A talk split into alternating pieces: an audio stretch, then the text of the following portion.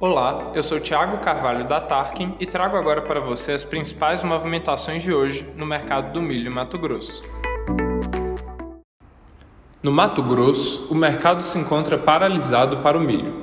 Algumas pressões pontuais e localizadas para vendas com retirada imediata e pagamento imediato, porém sem logística nesse auge de colheita da soja. Colheita que continua vítima de chuvas regulares no estado.